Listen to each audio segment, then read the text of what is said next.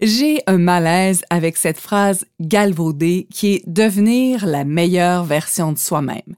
Je l'ai pourtant beaucoup utilisée jusqu'à ce qu'elle goûte mauvais en la verbalisant. Il y a beaucoup de jugement de soi lorsqu'on cherche à devenir une meilleure version. Ce que ça résonne en moi, c'est que la version actuelle n'est pas la bonne, qu'elle est imparfaite et que je ne serai exceptionnelle que lorsque j'aurai atteint la meilleure version de moi-même. Je trouve que ça enlève beaucoup de puissance à qui nous sommes maintenant, parce que en ce moment même, tu es phénoménal. En ce moment même, tu es merveilleuse. Tu n'es pas brisée. Tu es déjà la meilleure version de toi-même. Si tu cours constamment vers une meilleure version de toi, ça veut dire que tu n'es jamais au bon endroit au bon moment. Et si on se posait la question suivante, lorsque je me présente au monde, suis-je la meilleure version de moi-même? Si je vois mon médecin, je désire sincèrement qu'il soit la meilleure version de lui-même. Si le mécanicien change le moteur de mon véhicule, je souhaite qu'il soit la meilleure version de lui-même. Lorsque je fais du coaching, peu importe ce qui se passe dans ma vie, je commande à ce que ma meilleure version soit là pour mes clientes. Présenter la meilleure version, c'est de reconnaître que tu es déjà cette meilleure version. Qui peux-tu être dans le moment présent pour être la meilleure version de toi-même. Est-ce que ça résonne en toi, qu'est-ce que je te raconte? Perçois-tu la différence entre le devenir un jour et l'être déjà? Quand je présente des vieilles photos prises lorsque je faisais de la télévision, il y a toujours beaucoup de commentaires selon lesquels j'ai donc l'air beaucoup plus heureuse maintenant. Et ça me fait toujours rire. Parce que sur les photos, malgré mon air plus constipé, je suis extrêmement heureuse et fière d'être là à ce moment précis. Suis-je différente aujourd'hui de ce que j'étais hier, il y a un an ou il y a vingt ans? Oui, bien sûr. Suis-je une meilleure version de moi-même? Je dirais non. Je n'ai aucunement envie de juger qui j'étais avant. À ce moment-là, je présentais la meilleure version de moi-même. Ce qui est sûr, c'est qu'aujourd'hui, je suis une version différente. Et si tu cessais de vouloir devenir la meilleure version de toi-même et que tu l'incarnais maintenant? Comment te présenterais-tu au monde?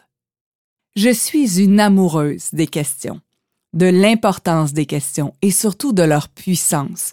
La question crée, la question transforme, la question ouvre des possibilités. Dans un univers de réponses dont la plupart sont instantanées grâce à Internet, nous ne cultivons que très peu notre capacité à poser des questions nous préférons largement chercher les cinq stratégies pour être plus heureuses au quotidien plutôt que de nous demander qu'est-ce qui nous rendrait réellement heureuses. Nous sommes dans une ère fascinante. D'un côté, on prône l'unicité et le fait d'être soi, et de l'autre, on clone notre pensée à celle des autres pour éviter d'attirer l'attention ou pire encore, d'être jugé. Qu'est-ce que tu ferais à ma place? J'ai tellement peur de me tromper, je ne préfère ne pas choisir. Peux-tu me donner la meilleure réponse? Oh, j'ai envie d'être moi, mais j'ai tellement peur de déranger.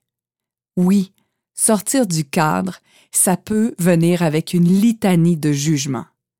Oui, faire des choix courageux déstabilise notre entourage qui ne sait plus dans quelle case nous mettre. Mais qu'est-ce qui se passe avec toi? On dirait que changer, ça vient avec un avertissement de danger potentiel. Soyons différentes, mais pas trop. Soyons lumineuses, mais pas trop. Soyons connectées, mais pas trop. Soyons flyés, mais pas trop. Ne dépassons pas trop la normale avec notre joie, parce que cela pourrait rendre les autres inconfortables. J'ai déjà publié une vidéo sur Facebook où je disais à quel point j'étais tellement heureuse que je croyais que mon cœur allait éclater de joie.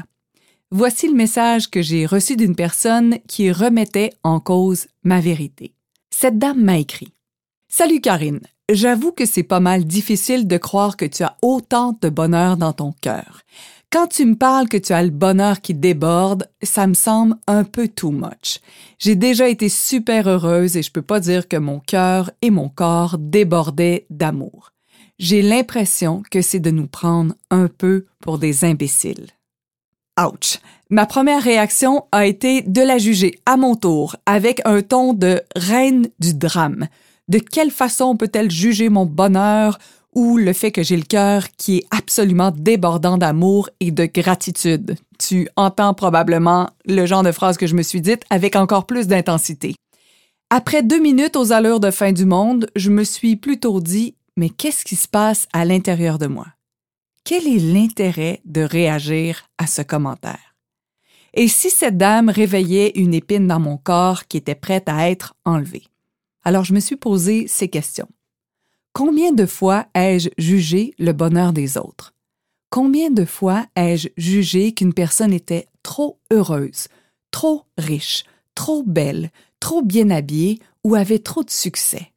Combien de fois ai-je moi-même choisi d'utiliser le jugement pour avoir raison et de donner de l'oxygène à mon ego qui criait Moi, moi, moi, moi je sais c'est quoi qui est vrai, moi je sais c'est quoi qui est bon, moi je sais ce qui est juste qu'est-ce que c'est intéressant de juger les gens qui choisissent ce que nous, nous refusons? Boom. Qu'est-ce que c'est intéressant de juger les gens qui nous jugent? Re-boom. Comment faire pour assumer maintenant notre unicité lorsque les autres nous jugent? J'aime voir chaque être humain que je croise physiquement, virtuellement ou énergétiquement comme une expérience spirituelle ambulante. Oui, chaque personne a son rôle à jouer. Chaque personne me donne l'occasion de faire des prises de conscience, de me libérer d'un jugement, d'une croyance ou d'une limitation. Chaque personne me permet aussi de reconnaître ma grandeur. Avec tout ceci en tête, comment est-ce possible de comparer notre bonheur, notre joie, notre succès si nous sommes tous venus créer quelque chose de différent sur cet immense terrain de jeu planétaire? Que puis-je apprendre en te côtoyant qui me fera grandir? Savoir sans le savoir. Bien avant de découvrir qu'une clé importante du changement et du développement personnel était de poser des questions, je l'ai utilisé comme outil naturellement. Je le savais avant même de le savoir. Et j'ai en tête des moments très précis.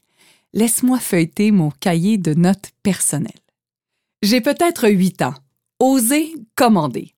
Mon père est à une partie de pêche et ma mère nous amène, ma sœur et moi, au restaurant.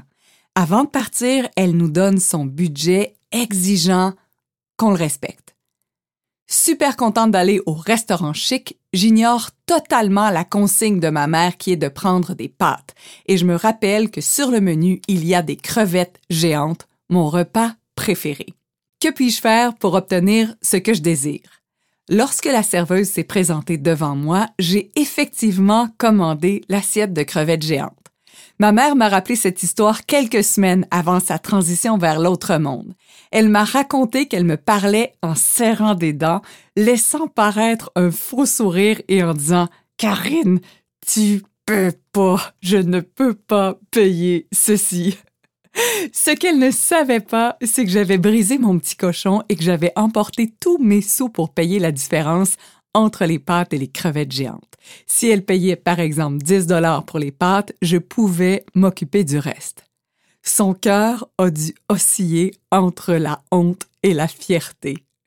Si ma mère était là, devant toi, elle te dirait sûrement qu'elle avait envie de me tordre le cou.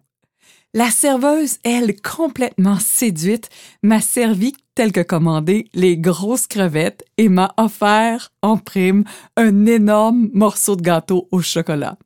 Ma sœur et ma mère ont mangé des pâtes et n'ont pas eu de dessert. Briser les règles amène quelquefois de délicieuses récompenses. J'ai 16 ans. Oser demander. Je rêve jour et nuit au métier de journaliste. Je rêve d'aller au cégep de Jonquière. Je rêve d'aller étudier dans le programme Arts et technologies des médias. Plus je me visualise à la télévision, moins je consacre de temps d'études aux mathématiques. Mon champ d'intérêt devient, disons, assez limité. Lorsque j'ai reçu mon relevé de notes, si important pour la demande d'admission, je constate un minable 47% en maths. Pas génial pour une application dans un cégep contingenté. Alors, quelles sont mes options pour atteindre mon objectif? J'ai décidé de négocier la note avec mon prof. Peux-tu imaginer la scène? Monsieur Gagnon, je dois vous parler de quelque chose de très important. Mon avenir est actuellement en jeu et entre vos mains. Je ne peux pas envoyer ma demande d'admission au cégep avec une note de 47. Ça joue sur ma moyenne générale et vous savez très bien que je n'ai aucun autre plan que celui d'aller à Jonquière étudier en ATM et devenir journaliste. Les maths, on s'entend, je n'en ferai plus jamais de ma vie. Monsieur Gagnon a remonté ses lunettes et s'est croisé les bras. Combien tu veux? 60% Accordé à une condition. Je te fais un emprunt de points. Tu dois me rembourser en augmentant tes notes au troisième et quatrième trimestre. On s'est serré la main. Marché conclu. J'ai donc reçu à ce moment-là une autre prime, aussi alléchante qu'un gros morceau de gâteau. 13 points supplémentaires que j'ai remboursés comme convenu. Je ne sais pas si ce bulletin a eu un impact sur mon admission au cégep. Le plus important, c'est que j'ai été acceptée. J'aurais pu me dire, merde, j'ai 47, je suis fichu. Mais cette journée-là, j'ai osé poser une question et demander. J'étais prête à ce que le prof me dise non plutôt que de vivre avec le regret de ne pas avoir tout fait pour saisir l'occasion de fréquenter le cégep de mes rêves. Es-tu prête à recevoir un non à ta question? Un peu avant 30 ans, oser faire. Je suis affectée à l'émission Dans la mire à TVA, où j'ai le plaisir de collaborer avec les animateurs Jocelyne Cazin et François Paradis. Chaque midi, j'étais en direct dans un lieu relié à l'actualité. Mon supérieur immédiat, Pierre Tachereau, a été le premier à voir que j'étais prête à sortir du cadre professionnellement. J'avais carte blanche pour mes reportages. À chaque endroit où j'allais, je devais me préparer pour le direct et je me posais toujours les mêmes questions qu'est-ce que je peux faire de différent avec ce qui est devant moi? Avec la collaboration du caméraman, on inventait ce que j'appellerais des chorégraphies pour rendre chaque direct le plus intéressant possible. On se pratiquait à quelques reprises pour nous assurer de notre cohésion et de créer quelque chose de complètement différent. On utilisait le micro-cravate, le petit bidule qu'on accroche à son veston, de sorte que j'avais les mains libres pour gesticuler, montrer, pointer tout ce qui m'entoure. La plus belle prime que j'ai reçue de Pierre, mon patron, c'est Fais-moi du Karine Champagne. J'aurais pu me contenter de dire ma job, c'est de faire des directs, trois minutes, debout, statique, avec un micro dans les mains. Mais j'avais tellement plus de plaisir à créer de nouvelles possibilités en me demandant qu'est-ce que je peux faire de plus, qu'est-ce que je peux faire de différent? Et comment puis-je m'amuser encore plus? Un peu avant 40 ans, oser créer. Je suis en top forme. J'ai surmonté une dépression. J'ai fait toujours beaucoup de courses à pied et je suis approchée par une chaîne de pharmacie pour animer une course à Québec, faisant la promotion du sport et de la santé mentale. Je suis flattée, mais je n'ai pas envie de me contenter d'être juste une maître de cérémonie.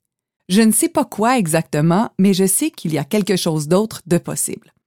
Devine ce que je me suis posé comme question.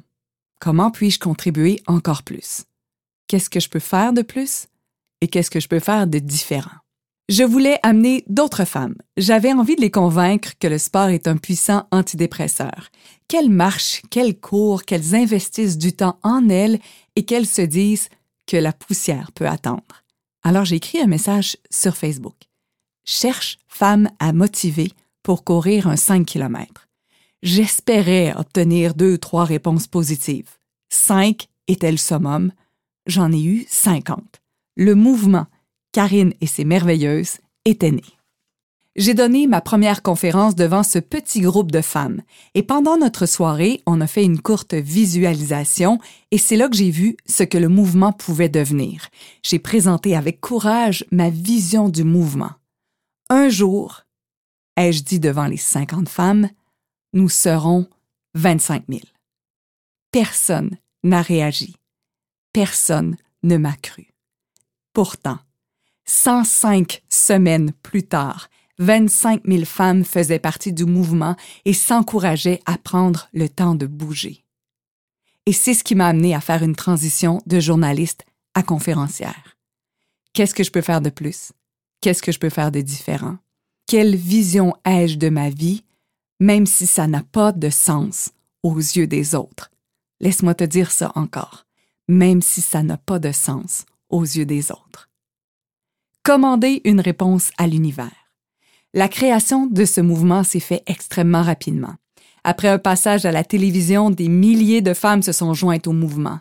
La gestion de la croissance a été un court passage assez inconfortable.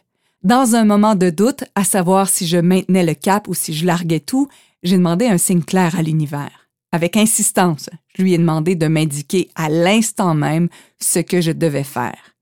Maintenant, donne-moi la réponse. Maintenant. J'ai pris au hasard un livre sur ma table de chevet. J'ai ouvert une page et je suis tombée sur le nombre 25 000. J'ai poussé un cri, j'ai refermé le livre et j'ai compris que c'était mon chemin. À 44 ans, oser être. J'attends mon tour avant de monter sur scène d'un événement organisé par Roxy Valade. La conférencière qui est juste avant moi fait sa présentation et tout de go, elle lance une question du genre Qu'est-ce que tu es prête à faire que tu n'as jamais fait? Ah!